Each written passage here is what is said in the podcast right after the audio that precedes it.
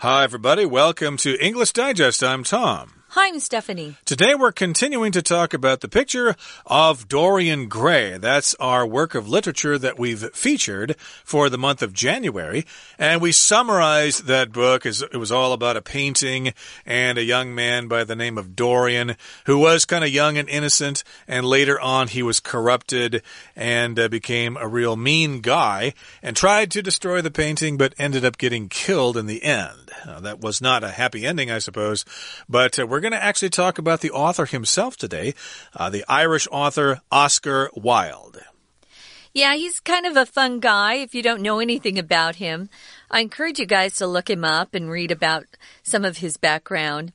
He's a great writer. He's famous for some of the most witty sayings that we have that have come from either his personal letters or his stage plays or even his books. So he lived at a period of time that uh, was called the Victorian era, and they had very strict rules of behavior. But he kind of found this period of time to be kind of false, that people would pretend to be one way on the outside, but inside they were really rotten to the core. We learned to the core the other day as a phrase. Yeah, rotten to the core. They just had no good in them, but they liked people to think that they were, you know, good people and righteous and just wonderful, when in reality they were I was I was going to say they were poopy. They're just not good people.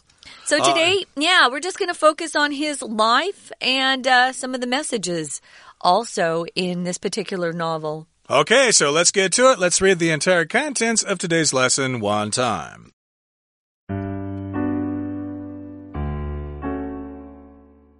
The Picture of Dorian Gray was written by Irish author Oscar Wilde. He was one of the best known literary figures of the Victorian era. In addition to this novel, Wilde also wrote poems and plays. He was known for his biting wit and ability to poke fun at the hypocrisy of British society. Wilde was jailed for gross indecency because he was gay at a time when society was prejudiced against homosexuality, and he died of a serious illness several years after being released. A major theme of the picture of Dorian Gray is the fleeting nature of beauty and youth. Dorian's life is going well until Henry informs him that good looks are temporary this causes him to view his portrait differently as well. Instead of being flattered by the painting, he sees it as a cruel reminder that he is aging. The restored state of the painting at the end of the novel suggests that although human beauty doesn't last, the beauty of fine art is eternal. The novel also criticizes the importance attached to appearances in Victorian society. Dorian is adored by everyone he meets in spite of his poor behavior because he's physically attractive. The other characters are treated similarly. Their outward appearances determine their success or failure in life. Another key theme is influence. Lord Henry manages to corrupt Dorian with his encouragement of a selfish life. Once Dorian adopts this mindset, his behavior becomes worse and worse. He eventually blames Henry for making him immoral. However, he never blames himself for corrupting other people. In the end, Dorian's refusal to take responsibility for his own actions causes him to lose control and leads to his death. Let's jump in, guys. Uh, this is day three of our literature unit, Wilde's timeless masterpiece about temporary beauty. So the picture of Dorian Gray was written by Irish author Oscar Wilde. Um, if you haven't been to the country of Ireland, I suggest if you get the chance to go. It is so beautiful. The people are quite nice. They're kind. I, I think they're kind of like Taiwanese people to me. They're very welcoming. Um, they're quite happy and they have delicious food as well. Anyway, that's Ireland. And if you're from Ireland, we use the adjective Irish. So he's an Irish author. Now, he was one of the best known literary figures of the Victorian era. The Victorian era is named for Queen Victoria, who was Queen of England for so long. Uh, she reigned as queen for decades, and she had her own ideas about how people should behave, what they should wear, how they should talk, um, and some of her rules uh, were quite strict. So sometimes Oscar Wilde made fun of the the rules of that time period. That's right. So, yeah, he was uh, very famous during that period of history. Mm -hmm. And in addition to this novel, Wilde also wrote poems and plays. So, of course, he wrote in different forms there. Uh -huh. uh, he wrote poems, okay, and he also wrote plays. I think his most famous play was The Importance of Being Earnest which I believe we talked about many years ago on this program, if I'm not mistaken. It was also made into a film, so you should look that up. It's really good. Uh, yeah, it's probably been made into a movie many times. But in any case, here, yeah, he wrote poems and plays, which again are probably available free online. They're probably uh, you know, in the public domain now. And uh, of course, in his uh, poems and plays and novels, he was known for his biting wit and ability to poke fun at the hypocrisy of British society. So here, wit uh, means humor, uh, being able to make people laugh, but wit is usually uh, something associated with being very clever, of being very well read. Uh, you have a lot of information, and you make jokes based on the information that you have. Uh, a lot of, say, uh, uneducated people would probably not understand your jokes. Yeah, I think what really bothered him is he was not part of the aristocracy, you know, the upper class. And he felt like the upper class people saw themselves as better than other people, when in reality, they were worse than other people. They lived without uh, many morals. So he liked to make fun of them. So, yeah, if you have wit or if you're witty, that's the adjective form. It just means you're really good at using um, your cleverness and your uh, I think your education, and sometimes it's just somebody who's quite intelligent. You use that to make fun of other people. Here, we're using the phrase biting wit, which usually means when he made a joke, it was to make fun of somebody in a really clever way. Someone who thought they were a big deal, someone who were probably arrogant people who thought they were important, he would make them look silly and stupid. And uh, they would probably be angry as oh, a result. Yeah. So he had that biting wit. And also, he could poke fun at hypocrisy. Uh, you could also say make fun of, and this is British society and its hypocrisy. Hypocrisy refers to when you do one thing but you say another. Like you tell other people that, hey, it's immoral uh, to do that particular thing, but then you do it yourself, okay? You're a hypocrite. Mm -hmm. uh, that's the person. And hypocrisy is the act of doing that. Uh, the adjective is hypocritical, uh, which is kind of long there, but uh, hypocrisy, again, again is the noun here. And yeah, uh, British people were kind of hypocrites. They said one thing, but they did something else. Yeah, that's pretty much politicians, right? I think we can make fun of them.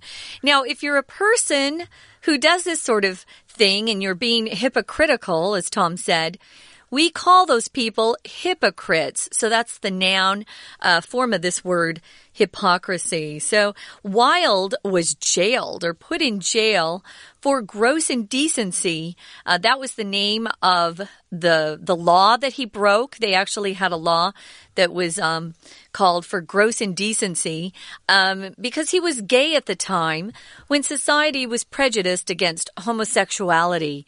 Yeah, if you were gay back then, you had to hide it uh, because if people found out that you felt strongly towards your same sex, uh, they would actually throw you in prison.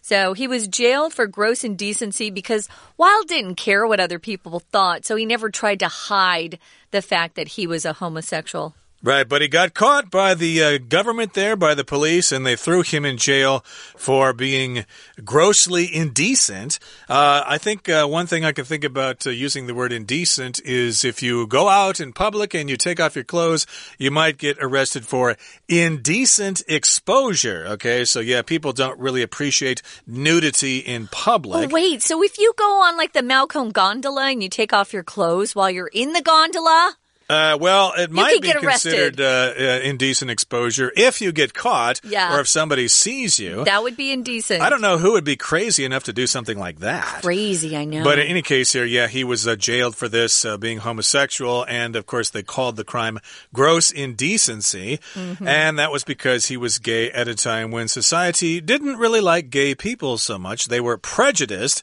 against homosexuality. You can't do that, it's against the rules of God.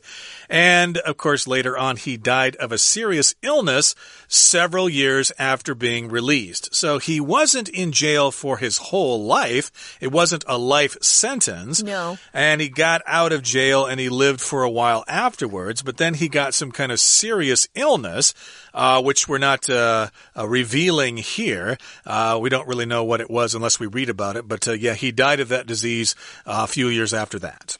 Moving on to the next paragraph, a major theme of this particular novel is the fleeting nature of beauty and youth, which is really important and why it's still a classic today because as much as you want to stay beautiful forever, that beauty fades. Fleeting just means something that lasts a very short time. And we'll often use it to talk about um, happiness can be fleeting. You know, your beauty can be fleeting. You need to appreciate it while you have it. We're going to talk more about Dorian's life and some of these themes in the book. But first, guys, we're going to take a few minutes and listen to our Chinese teacher. 大家好，我是 Patrick 老师，欢迎大家回来继续一起学习 Unit Seven 第三天的课程。前两天的课程内容是在介绍《The Picture of Dorian Gray》这部小说的主要情节， 而第三天的课程主要在介绍小说的作者以及故事主旨。这部小说作者是 Oscar Wilde，华文译名王尔德，他是大英帝国维多利亚时代的文豪，出生于爱尔兰。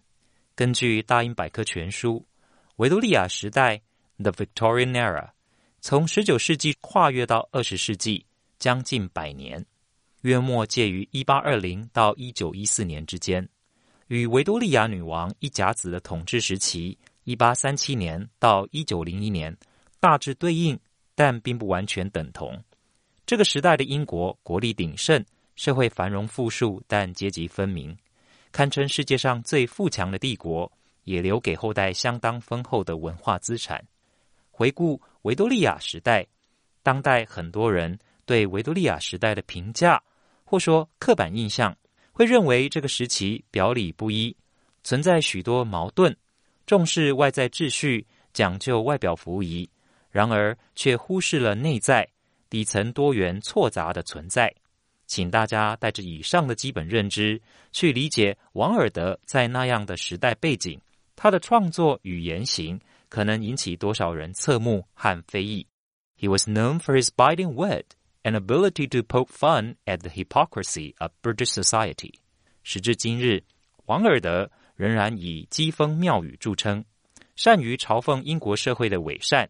然而，王尔德华丽璀璨的创作生涯。却在四十一岁那一年戛然而止，因为同性恋情不见容于保守社会，和情人的亲密书信被当作呈堂证供。随后身陷囹圄，请看到第一段最后一句 ：“He was gay at a time when society was prejudiced against homosexuality。”当时的社会对同性恋存有偏见。prejudice 课文中 prejudiced 结尾是 ced。这是过去分词做形容词的用法，请注意介系词要用 against 表示反对。此外，prejudice 是名词，和 bias b i a s 同义。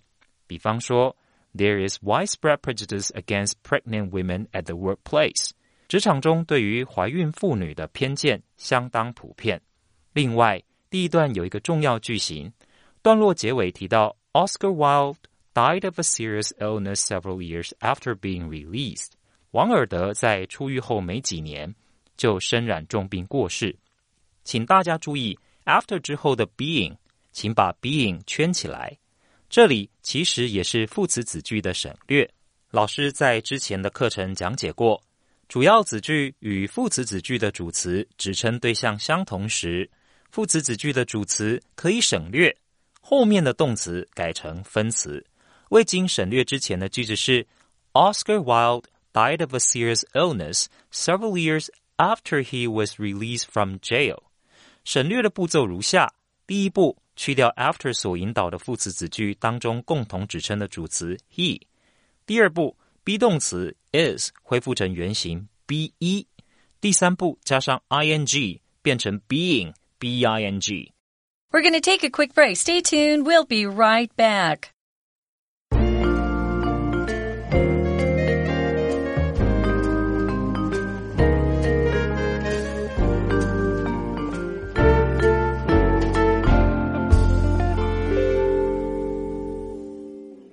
Okay, so again, we're talking about Oscar Wilde himself. Uh, he was uh, jailed for gross indecency. He got out later and then died of a serious illness many years after he got out of jail or prison. And then we're back to the actual novel here, The Picture of Dorian Gray. And a major theme of this book is the fleeting nature of beauty and youth. Fleeting here just means temporary, as you said. Uh, yeah, you're not going to be young forever. You're not going to to be beautiful forever. So, yeah, you probably better take advantage of it if you're a young, pretty girl. Find yourself a rich husband really fast because you're going to get uh, average looking eventually and you won't be able to snare a rich man then. And there, of course, are other examples of uh, the fleeting nature of beauty and youth. Uh, like uh, some people think that, hey, I need to travel when I'm young, you know, because when I'm older, I may not be so interested in traveling. I may have too many responsibilities. So, yeah, some people decide to go traveling after they finish college, maybe for a couple of years, and then go look for a job.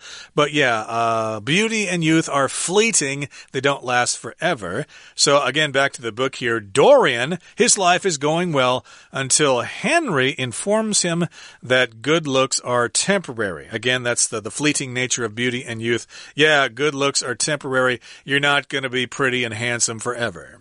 So you could actually take this vocabulary word fleeting and substitute it for temporary or vice versa. You could use either one of those. So this causes him to view his portrait differently as well. Instead of being flattered by the painting, he sees it as a cruel reminder that he is aging. Yeah, it's like, uh, you know, he's got this bad reminder kind of in his face all the time. If you're flattered by something or someone, it means you are receiving a lot of pretty insincere praise or compliments. Usually, if someone flatters you, they want something from you.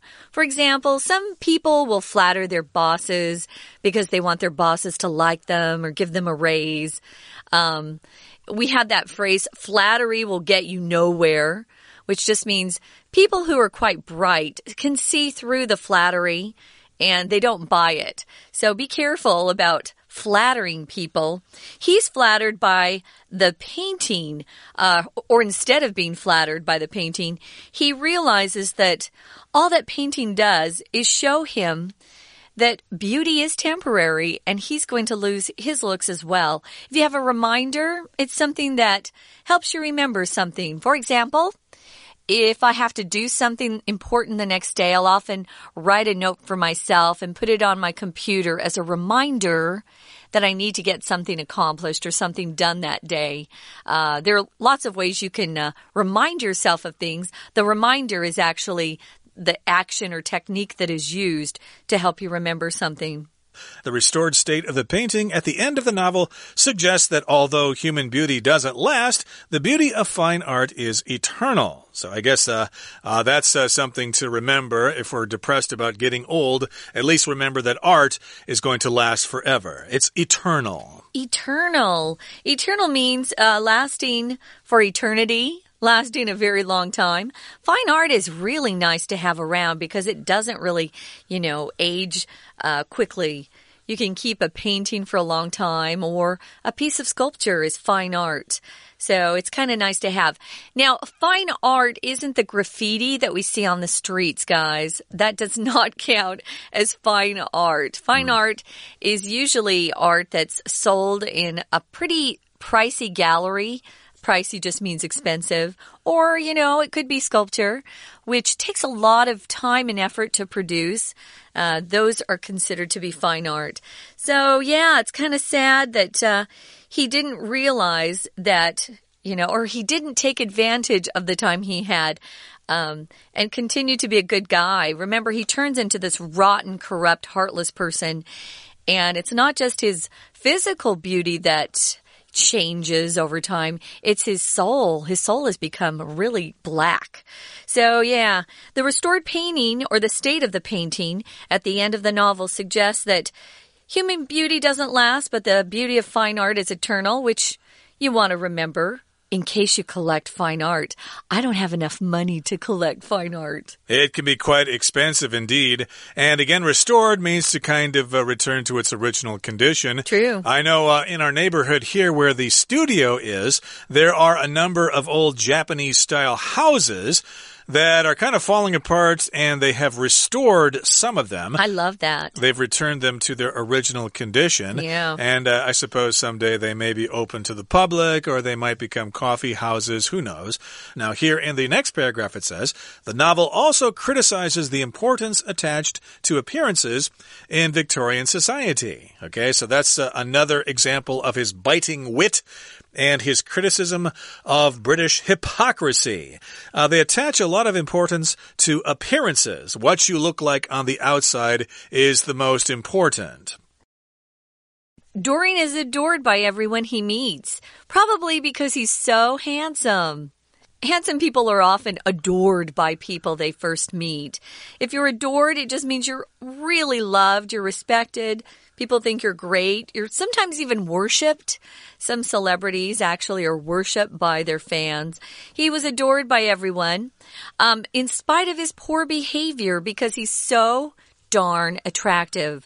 Yeah, he's really handsome. So I think that sort of is, um, is sort of magical. You know, some people really put a lot of um, importance or place a lot of importance on physical beauty. But he was a jerk. You got to remember that. The other characters are treated similarly. Their outward appearances determine their success or failure in life.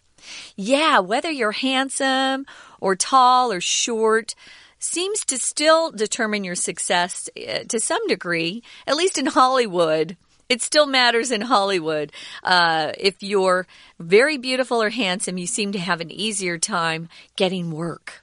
Uh, yeah, and uh, of course there have been surveys. Uh, tall people, yes, tend to be more successful. Uh, like uh, most of the U.S. presidents, for example, have been quite tall. So yeah, it's uh, actual fact there. But in some cases, though, it's not true. We should not judge people on their appearance. there are lots of short people who are successful as well. And another key theme is influence. Okay, how influential are you? Lord Henry manages to corrupt Dorian with his encouragement of a selfish life. So, yeah, that's a theme of this book influence. How do we affect the behavior of other people by what we do and what we say? Now remember, Lord Henry, he manages to corrupt Dorian because he encouraged him to just seek pleasure and live a selfish life. And once Dorian adopts this mindset, his behavior becomes worse and worse and eventually commits murder. If you adopt a mindset, it just means you start uh, thinking and looking at things in a you know, in some sort of way that uh, changes how you view life. Your mindset is just how you see things in the world. And if you adopt something, you begin to use it. Um, here, he's not actually adopting a, a pet or a child. He's just starting to um, start to follow a typical kind of lifestyle uh, that is based on his mindset. Um, that he doesn't have to worry about other people. All he needs to do is worry about making himself happy, which actually leads to bad behavior. He eventually blames Henry for making him immoral. He never takes responsibility for hurting other people. So Dorian's failure and Dorian's unhappiness, of course, he turns and blames other people for. Which is, we see a lot of that today. Take responsibility for your own actions. Nobody's forcing you to be a jerk. Be kind, be nice. That's kind of what you should be learning from this book. Yep, he blames Henry for him being immoral, and he never blames himself for no. corrupting other people. Hey, it's all Henry's fault. I didn't do it. And in the end, Dorian's refusal to take responsibility for his own actions causes him to lose control and leads to his death. Okay, so uh, that's what happened to Dorian in the end. He died, but the painting lives on. And there you have it, our featured work of literature for the month of January, the picture of Dorian Gray. Let's hear from our Chinese teacher one more time. 第二段介绍小说的主旨 theme，主旨是美貌与青春的本质都是瞬间就流逝的。关于这一段的英文学习重点，请同学看到最后一句。 The restored state of the painting at the end of the novel suggests that although human beauty doesn't last, the beauty of fine art is eternal. 请把 suggests 标示出来。老师讲到 suggest 有两个意思，当做建议后面加 that 引导的名词子句。请务必记得，主词不论第几人称，动词一律用原形，不做时态变化。比方说。 I suggest that everyone stand up from their desks and stretch a little bit. 我建议大家站起来伸展一下。Suggest 第二个意思意味着，课文里就是解释为意味着。肖像画在小说最后回复到了原本的状态，意味着虽然美貌不能永恒，艺术的美却永久留存。第三段揭示了小说反映出维多利亚社会极度重视外表。也提到小说另一个关键主旨——影响。以 Lord Henry 影响 Dorian 为例，我们最后再看两个英文学习重点。第一个，在第一句，我们知道英文如果要说注重什么事情，同学通常会想要用 emphasize。然而，第一句维多利亚社会非常注重外表，我们用 attach importance to 这个片语。A lot of importance was attached to appearances in Victorian society. 第二个重点是 blame，在倒数第二、第三句，blame somebody for something。他最后责怪 Henry 造成他道德沦丧，却不怪自己带坏别人。要注意，blame something on somebody 是另一个常见的用法。比方说，the key to success in leadership is to not blame your own mistakes on others。 领导成功的关键是不要把自己的过错归咎到别人头上。我们今天的讲解就到此结束，拜拜。That's all the time we have for this particular unit, guys. We hope you enjoyed learning a little bit more about the picture of Dorian Gray by Oscar Wilde. For more English Digest, we hope you'll tune in soon. For English Digest, I'm Stephanie. And I'm Tom. Goodbye. Bye.